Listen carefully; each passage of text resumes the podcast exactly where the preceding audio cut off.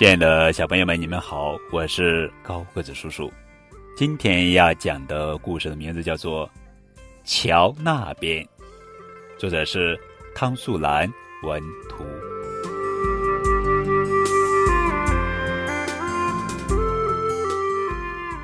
大山里有一座小村庄，村子里住着小男孩大麦和小女孩小米，还住着黑头发巫婆。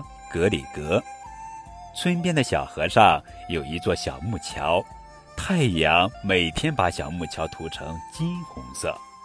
咿呀，咿呀，金红的小木桥天天这样唱歌。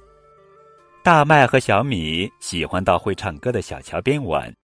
巫婆格里格说：“大麦和小米，你们千万别到桥那边去。”桥那边住着可怕的白胡子魔鬼格里狼，小乔唱的就是魔鬼的歌。晚上，大麦和小米趴在窗口看星星，又听见小乔在歌唱：“咿呀，咿呀。”大麦说：“我不相信格里格的话，我想到桥那边看看去。”我跟你一起去。小米说。第二天一大早，格里格巫婆还没有醒来。大麦和小米就跑上了金红的木桥，咿呀，咿呀，咿呀，咿呀，小乔唱得更欢了。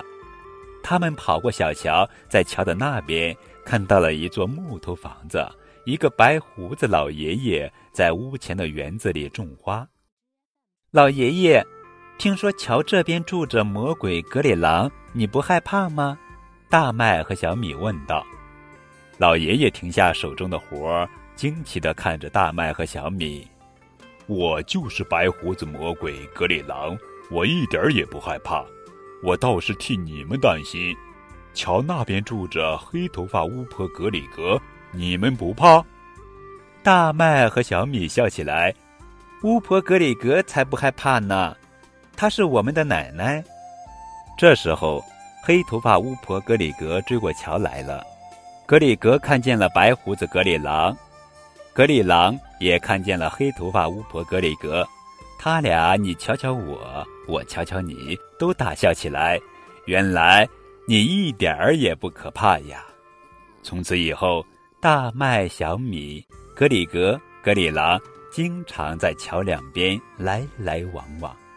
咿呀，咿呀，咿呀，咿呀，小乔日夜唱着。